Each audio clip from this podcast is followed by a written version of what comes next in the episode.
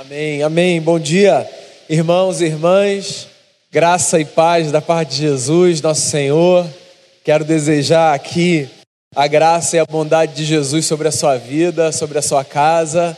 Espero que você esteja bem, como nossos pastores já disseram, como Bernardo disse também aqui no louvor. Espero que aí na sua casa a presença de Jesus seja uma verdade, inunde o seu coração essa já é, se não me falha a memória, a nossa sexta semana, o nosso sexto domingo, nesse formato, você aí na sua casa, nós num grupo reduzido aqui na igreja. É impressionante como nós já estamos há seis semanas sem nos encontrarmos no prédio. Sabemos que por uma boa razão necessária, mas meu coração continua a dizer, meu coração segue na mesma expectativa do dia em que voltaremos a nos ajuntar. Vocês fazem muita falta aqui nesses bancos, mas eu sei e espero e oro para que todos estejam bem nas suas casas, onde quer que você esteja. Eu quero ler nessa manhã palavras do profeta Ezequiel, capítulo de 37. Eu quero convidar você a voltar os seus olhos para o texto, se você o tem aí nas suas mãos. Livro do profeta Ezequiel, o Antigo Testamento, capítulo de número 37. Eu lerei aqui do verso 1 ao verso 14. Diz assim o texto sagrado: A mão do Senhor estava sobre mim, e por seu espírito ele me levou a um vale cheio de ossos. Ele me levou de um lado para o outro e eu pude ver que era enorme o número de ossos no vale e que os ossos estavam muito secos. Ele me perguntou, filho do homem, esses ossos poderão tornar a viver? Eu respondi, ó soberano Senhor, só tu sabes. Então ele me disse: profetiza e esses ossos, profetiza esses ossos e diga-lhes: ossos secos, ouçam a palavra do Senhor. Assim diz o soberano, o Senhor, a esses ossos: Farei um espírito entrar em vocês, e vocês terão vida. Porei tendões em vocês, e farei aparecer carne sobre vocês, e os cobrirei com pele. Porei um espírito em vocês, e vocês terão vida. Então vocês saberão que eu sou o Senhor. E eu profetizei conforme a ordem recebida. Enquanto profetizava, houve um barulho um som de chocalho e os ossos se juntaram, osso com osso. Olhei e os ossos foram cobertos de tendões e de carne, e depois de pele, mas não havia espírito nele. A seguir ele me disse: Profetize espírito, profetize, filho do homem, e diga-lhe: Assim diz o soberano, o Senhor: Venha desde os quatro ventos, ó espírito, e sopre dentro desses mortos para que vivam. Profetizei conforme a ordem recebida, e o Espírito entrou neles. Eles receberam vida e se puseram em pé. Era um exército enorme. Então ele me disse: Filho do homem, estes ossos são toda a nação de Israel. Eles dizem, eles dizem: Nossos ossos se secaram e nossa esperança desvaneceu-se. Fomos exterminados. Por isso profetize e diga-lhes: Assim diz o soberano, o Senhor: Ó meu povo, vou abrir os seus túmulos e fazê-los sair. Trarei vocês de volta à terra de Israel. E quando eu abrir os seus túmulos e os fizer sair, vocês, meu povo, saberão que eu sou o Senhor. Porei o meu espírito em vocês e vocês viverão. E eu os estabelecerei em sua própria terra então vocês saberão que eu, o Senhor, falei e fiz palavra do Senhor.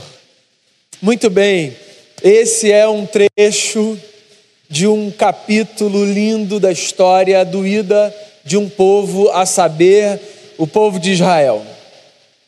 No ano de 586 antes de Cristo, a cidade de Jerusalém foi invadida pelo exército de Nabucodonosor, rei da Babilônia. Foi o início de um período muito sombrio na história daquele povo, o período do cativeiro babilônico. Você que conhece a história sabe, aquele povo passou 70 anos debaixo do domínio de uma outra nação. Quando o exército de Nabucodonosor invadiu Jerusalém, ele tanto destruiu a cidade, os seus muros, o templo, as casas, mantendo ali parte, uma parte pequena da população da cidade, quanto levou cativa para a Babilônia uma parcela muito grande da população. A cidade de Jerusalém, coração daquela nação, foi dizimada. Jeremias, por exemplo, um outro profeta, num livro chamado Lamentações, conta que as ruas de Jerusalém se transformaram em rios de sangue. Tamanha foi a destruição naquele lugar. A maior parte que foi levada para o exílio viveu lá 70 anos na expectativa de que Deus os trouxesse em algum momento para sua terra, para a normalidade da sua vida. Todo mundo que sai forçado da área de normalidade conta os dias para ver as coisas voltarem a ser como eram antes. A Bíblia é muito interessante, mesmo falando de uma história diferente da nossa, de um outro tempo, de um outro povo, de alguma forma ela relata episódios da humanidade que se parecem muito, em alguns aspectos, com os que a gente vive. Nós não estamos exilados, nós não fomos retirados da nossa terra para um pedaço do mundo. Nós permanecemos aqui. Mas é possível que nesse tempo nós estejamos nos fazendo perguntas que aquela gente fazia a si mesmo e a Deus. Até quando, Senhor? Esse negócio vai passar? Até quando vai durar essa cena desse jeito? Uma cena indesejada, uma cena não planejada, uma cena que não é bem-vinda, mas que se impôs. Até quando, Senhor? Eu acho que essa é uma das perguntas que a gente mais faz sempre que a gente se depara com um cenário de crise. Cenários de crise não são privilégios de nenhum povo específico e de nenhuma época específica. Todos nós atravessamos crises na vida. Crises maiores, crises menores, crises que nos atingem individualmente, sem que atinjam os nossos vizinhos, outras que nos atingem numa dimensão maior, como essa, que atinge o mundo como um todo esse texto é um texto que fala sobre uma visão que um profeta teve no meio de uma crise. Só para contextualizar, então, para que você entenda como é possível que a gente estabeleça pontes entre o que a gente vive e o que aquela gente vivia. Aquela gente se perguntava: quando é que a gente vai superar essa crise política que se instala sobre nós? Sim, se uma nação tinha oprimido a nação de Israel, se o rei tinha mandado seu exército para dominar aquela terra, isso significava que havia uma crise política naquele lugar. Eles não tinham mais uma governança própria, eles tinham gerência externa. O nosso cenário é outro. Mas é possível que não de hoje, mas há muito nós nos perguntemos: quando é que nós superaremos as nossas crises políticas? as nossas disputas de narrativa, as nossas quedas de braço, de força. Havia também uma crise econômica decorrente da invasão da Babilônia em Israel. Sim, porque se um novo governo se estabeleceu e se esse novo governo veio para dominar, isso significa que esse novo governo tinha inviabilizado a vida econômica daquela gente. Nós atravessamos crises econômicas. Esse momento, por exemplo, em que a gente atravessa, esse exato momento, é um momento que impõe sobre nós dificuldades econômicas, talvez sem precedentes na nossa história pessoal. Perguntas: até quando, Senhor? Quando é que tudo vai voltar à normalidade? Quando é que eu vou poder voltar a trabalhar de novo, normalmente, circulando por aí, sem restrições? As crises econômicas hoje são globais. E as perguntas em face delas surgem, legítimas, necessárias. Aquele povo vivia uma crise econômica, porque eles não tinham mais, no caso deles, domínio sobre a sua própria terra, sobre o seu próprio negócio, sobre a sua produção. E havia também, em decorrência disso, uma crise religiosa, que a gente pode chamar aqui de crise espiritual, mas eu prefiro o termo religioso, porque aquela gente podia manter a sua fé viva, mesmo longe do esquema religioso com o qual eles estavam acostumados. O templo foi destruído. A adoração para aquele povo sempre acontecia no templo. E se não tem templo, não tem adoração na cabeça daquela gente. Hoje a gente já sabe que a gente pode adorar a Deus onde a gente esteja. Jesus ensinou isso para a gente numa conversa fascinante com uma mulher de Samaria, dizendo que Deus é espírito e que, como espírito, pode ser adorado em qualquer lugar, a qualquer hora. Mas para aquela gente o templo era fundamental para que a atividade religiosa acontecesse. Então era um povo que vivia uma crise política, que vivia uma crise econômica e que vivia uma crise religiosa. Fora da sua terra, sem o seu rei e sem o seu templo, onde pudesse cultuar o Senhor.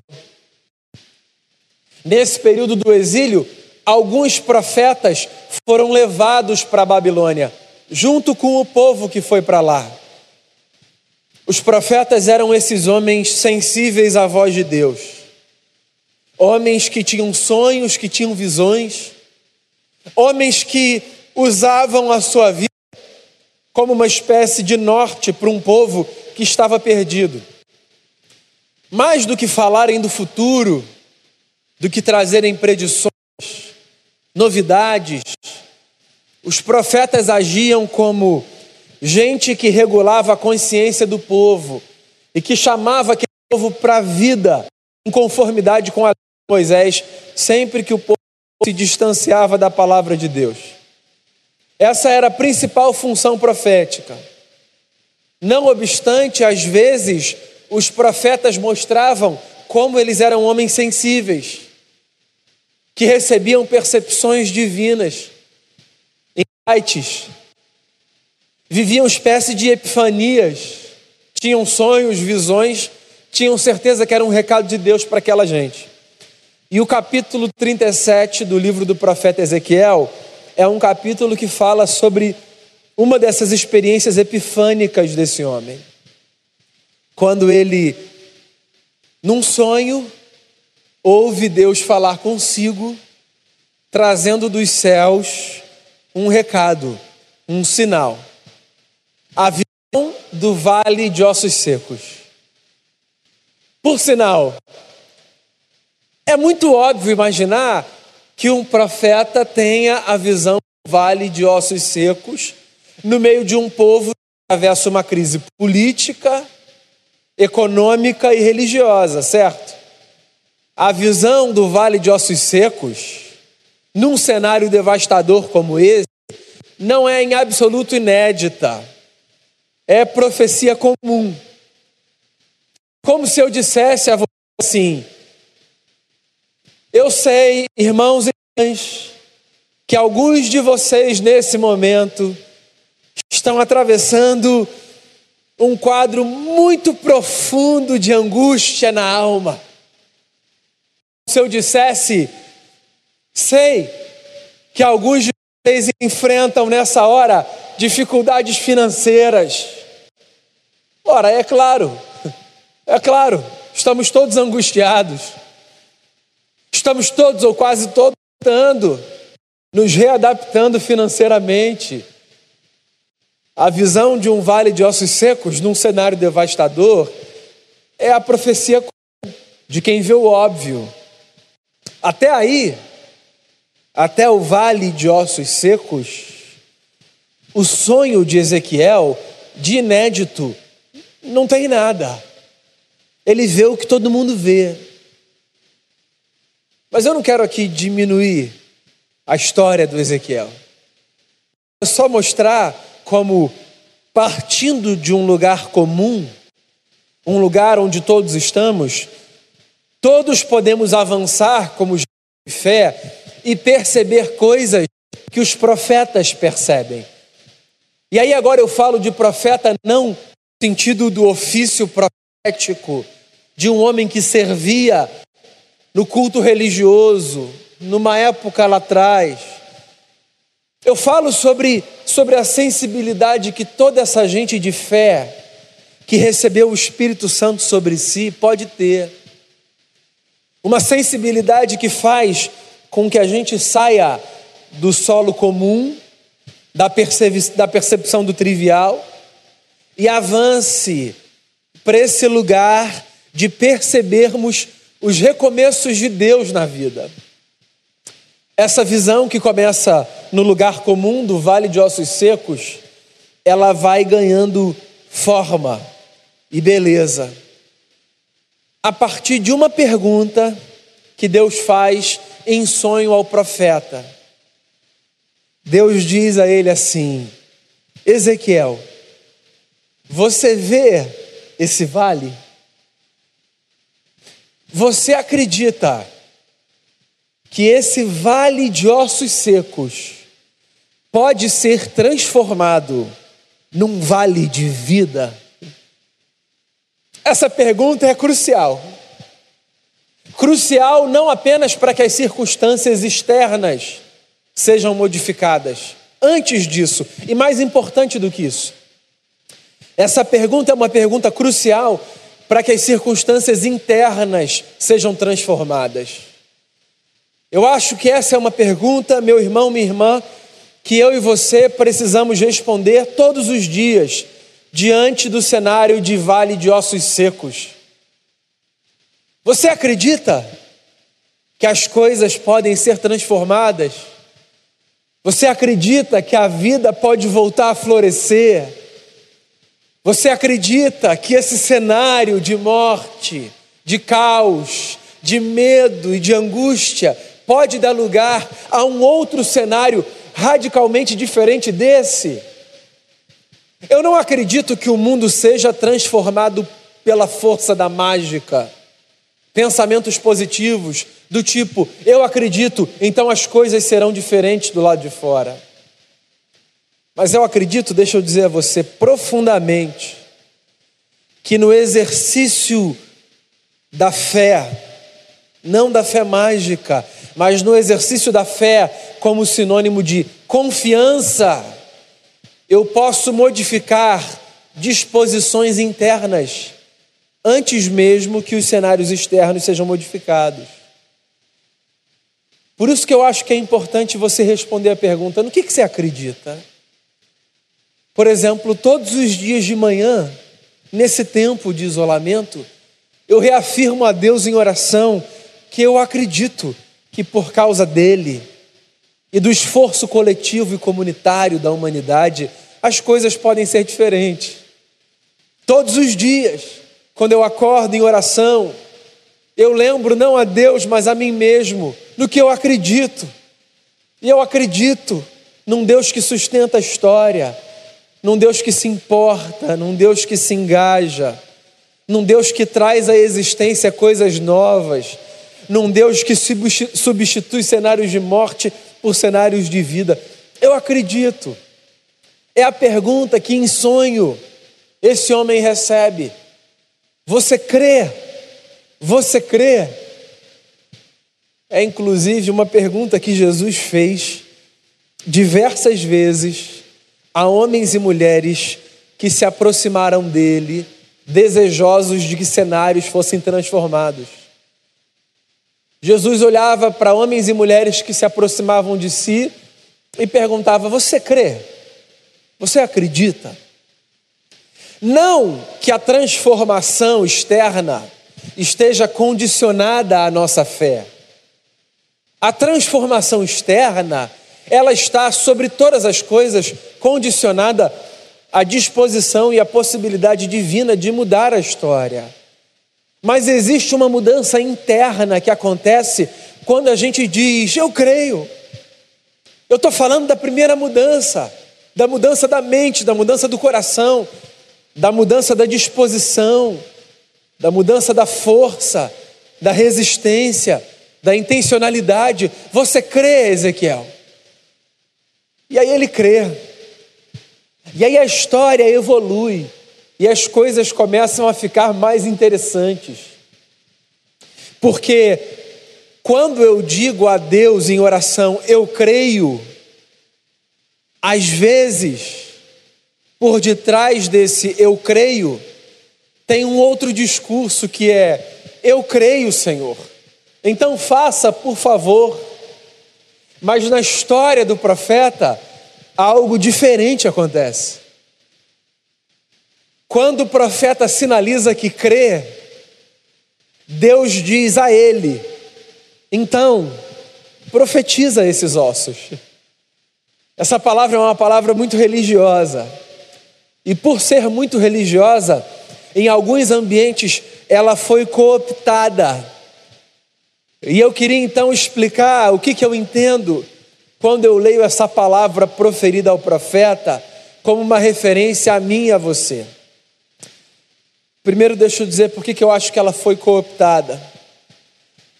No cenário evangélico, parece que profetizar significa começar a usar o discurso de forma mágica para que, através da força da palavra, coisas de forma miraculosa comecem a acontecer.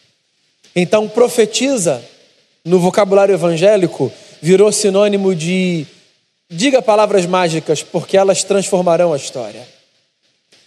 E eu penso que profetizar tem muito mais a ver com outras coisas do que com isso.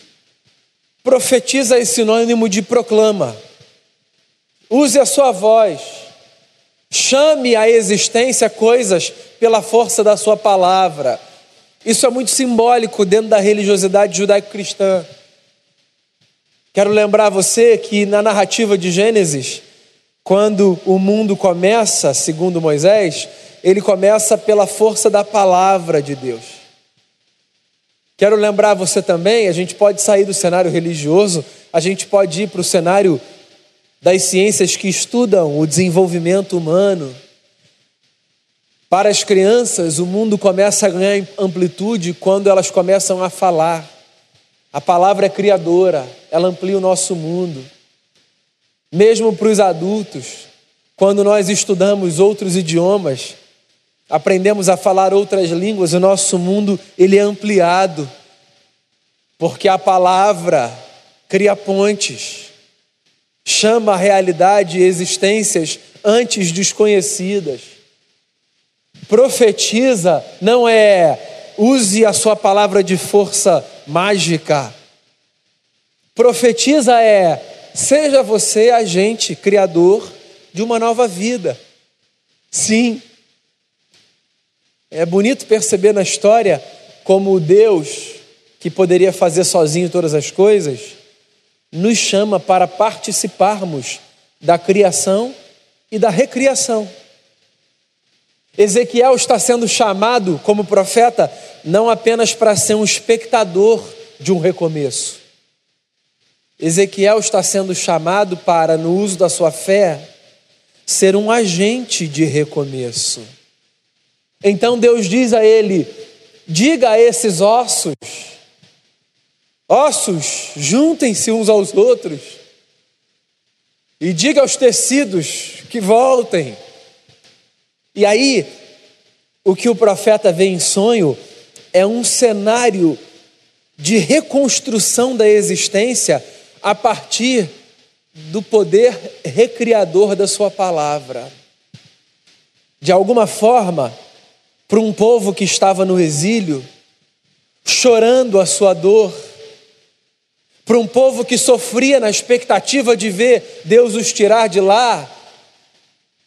Ezequiel dá uma sacudida naquela gente e diz assim: parem apenas de esperar, sejam agentes desse recomeço. Ezequiel não foi apenas, é, não foi, perdão, o único profeta do exílio. Outros profetas foram para lá também. Jeremias foi, como eu mencionei no início dessa fala, um dos profetas que estava no exílio. Jeremias escreve, na verdade, de Jerusalém, perdão, Jeremias fica em Jerusalém e escreve para o povo do exílio. E Jeremias escreve uma carta, e nessa carta, Jeremias mostra para o povo como Deus sabia que o povo estava de forma passiva, esperando que Deus os tirasse dali. Porque nessa carta que ele escreve para o povo, ele diz assim: desfaçam as suas malas, se casem, plantem, orem pela cidade. Ou seja, Jeremias percebe que aquela gente tinha parado de viver na expectativa de que Deus trouxesse de volta à existência todas as coisas, para que então eles pudessem viver normalmente. No meio da crise, às vezes a gente faz isso, a gente fica sentado no canto, orando a Deus, pedindo para que Ele transforme as circunstâncias, dizendo: Senhor, faça isso tudo passar. Mas o profeta aqui nos lembra que nós podemos ser agentes da transformação. E aí ele vê exatamente isso acontecer. Os ossos vão se juntando, um milagre vai acontecendo, e no final da sua visão, o profeta tem, ao invés de um vale de ossos e de morte, um vale de vida. Deus sopra sobre aquela gente o seu espírito, devolvendo a eles o hálito da vida, o sopro do eterno, e dando a eles um recado a vida vai voltar ao normal. As coisas vão voltar a ser, num certo sentido, como eram antes. A história é essa. Essa é a visão do profeta.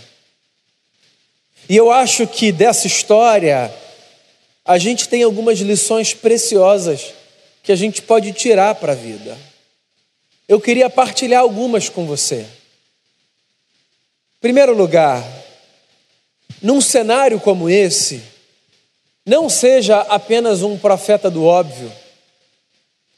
Não olhe para o caos, seja qual for a perspectiva pela qual você o enxergue pela perspectiva econômica, pela perspectiva da saúde, pela perspectiva política, qualquer que seja, pela perspectiva religiosa, se assim você o vê.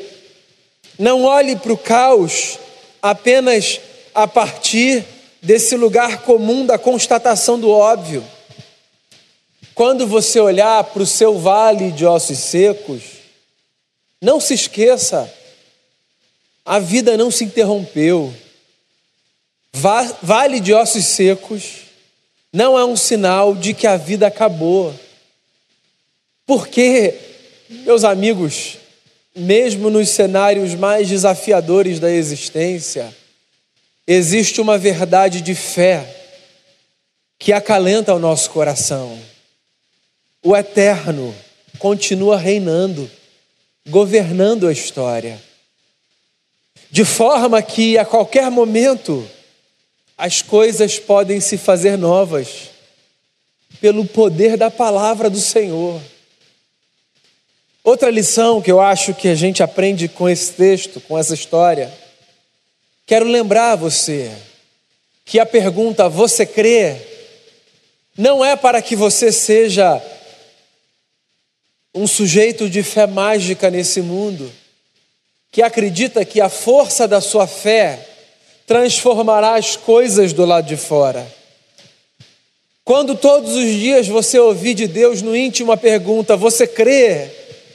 é para que um primeiro milagre aconteça na sua vida.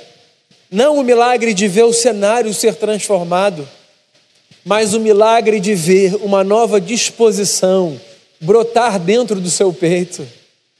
Sim, todos os dias de manhã, nós devemos reafirmar a nossa fé, não apenas para que as circunstâncias sejam outras, mas para que a gente não permita que a nossa alma seja embrutecida, para que a gente não permita que o nosso coração seja petrificado. que todos os dias, todos os dias, você responda a essa pergunta: você crê com um sim, Senhor? Eu creio, eu creio. Ainda que eu não veja, eu creio. Ainda que me custe, eu creio. Ainda que com muitas perguntas, eu creio. Ainda que no meio dessa demora, eu creio. Reafirme a sua fé para que o milagre da transformação da vida aconteça dentro de você. Uma outra lição que esse texto traz para a gente, lembre-se disso: reafirmar a sua fé não significa permanecer sentado para ver Deus transformar as circunstâncias. Reafirmar a sua fé significa também ser agente de transformação no mundo. Profetiza. Profetiza. Use as suas palavras, a sua inteligência, o seu saber, o seu trabalho. Chame à existência coisas novas. A partir do bom uso da sua palavra, do uso responsável da sua fé, a partir de um trabalho que se faça embalado pela consciência de que, com o seu trabalho, você está ajudando Deus a colocar ordem nesse mundo. Sim, profetize, seja propagador de boas notícias, seja propagador da verdade, não da mentira, seja propagador do amor e não do ódio. Abençoe as pessoas das suas relações. Cuide de si, cuide do seu próximo. Profetiza. Muito mais do que diga palavras mágicas que mudarão a história, use as suas mãos para ser agente de transformação da história. E ao profetizar, perceba Deus fazer um negócio, que esse sim só Deus pode fazer. Perceba Deus devolver o sopro da vida a ambientes onde antes a gente só via morte. A visão do profeta é uma visão de esperança que nos faz lembrar que as ruínas, sim, as ruínas poderão, no nome do Senhor, reviver. E das cinzas a história pode renascer. Eu disse no começo da minha fala que uma pergunta que a gente sempre se faz quando a gente se depara com uma crise é: até quando, Senhor? Pois eu queria encorajar você, como homem e mulher de fé, a fazer outra pergunta hoje: por onde, Senhor? Por onde a gente pode recomeçar? por onde a gente pode reconstruir, de onde a gente pode refazer. Sim, o vale de ossos secos está aí. Isso todo mundo vê. Quem tem fé, quem não tem fé. Quem já caminhou mais, quem já caminhou menos. A pergunta, até quando, pode perder um pouco de força. Só nesse momento para a gente tentar responder essa outra. Por onde? Por onde eu posso começar a colaborar para que a história seja refeita? Por onde eu posso começar a trabalhar? De onde, Senhor, eu posso começar a cooperar com o Senhor? Sim, todos nós podemos ser nesse mundo voz profética. Somos gente em quem Deus habita.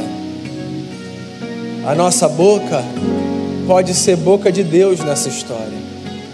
E as nossas mãos podem ser mãos de Deus nessa história. Quando as montanhas caem, quando a tempestade chega, quando um vírus se alastra, quando a morte chega mais perto, dá os seus sinais, quando o medo toma conta do peito, quando a ansiedade ganha força e chega a graus que a gente nem sabia que ela podia chegar, a gente pode dizer: Eu creio, Senhor, eu creio que esse vale de morte pode dar lugar a um vale de vida. E eu quero ser agente ao lado de irmãos e irmãs. Eu quero ser agente de reconstrução dessa história. Eu quero ser dessa gente que com os lábios e que com a vida profetiza a inauguração de um novo momento. E com toda a responsabilidade, com toda consciência e com toda maturidade de fé, eu e você não apenas vejamos Deus fazer, mas sejamos anunciadores e proclamadores da boa notícia de que as ruínas poderão, no nome do Senhor, reviver, se erguendo das cinzas na força do nosso Deus. Vamos cantar e depois nós vamos orar juntos. Senhor Jesus, faça que essa verdade seja verdade na nossa história, que a gente veja na força do Senhor as ruínas reviverem, ossos se juntando, que toda essa simbologia, que toda essa metáfora nos sirva como lembrança de que a história ela será refeita com capítulos belos, como resultado do esforço coletivo, um esforço que está para além das barreiras de raça, de credo, e como resultado também da ação do Teu Espírito, que sopra sobre nós, que nos dá vida, que nos dá esperança. Que a gente acorde todos os dias, Senhor, embalado por essa por essa fé, que todos os dias a gente responda no fundo da alma com um sim, nós cremos, nós cremos, para o bem da nossa própria alma e, consequentemente, para o bem daqueles que nos cercam, que estão com a gente. Eu queria colocar diante de Ti a vida do fraco e pedir que o Senhor o fortaleça. Queria colocar diante de Ti a vida do desanimado, pedir que o Senhor dê ânimo. Queria colocar diante de Ti a vida daquele que está com a fé vacilante e pedir que o Senhor renove a fé. Queria colocar diante de Ti a vida do que chora e pedir que o Senhor lhe enxugue dos olhos as lágrimas.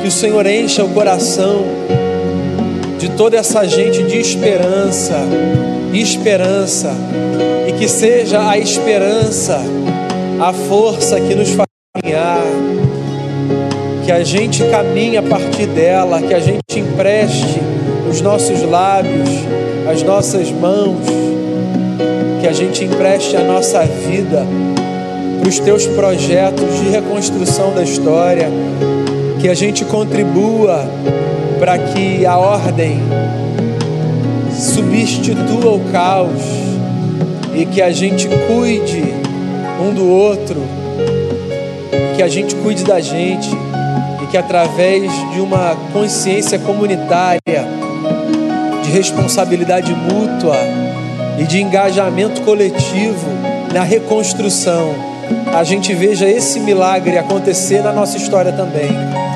O vale da morte, o vale de ossos secos, dá lugar ao vale da vida a gente confia no Senhor e a gente reafirma a alegria que a gente tem de saber que por causa do Senhor, seja qual for o dia, a gente pode ter esperança no coração.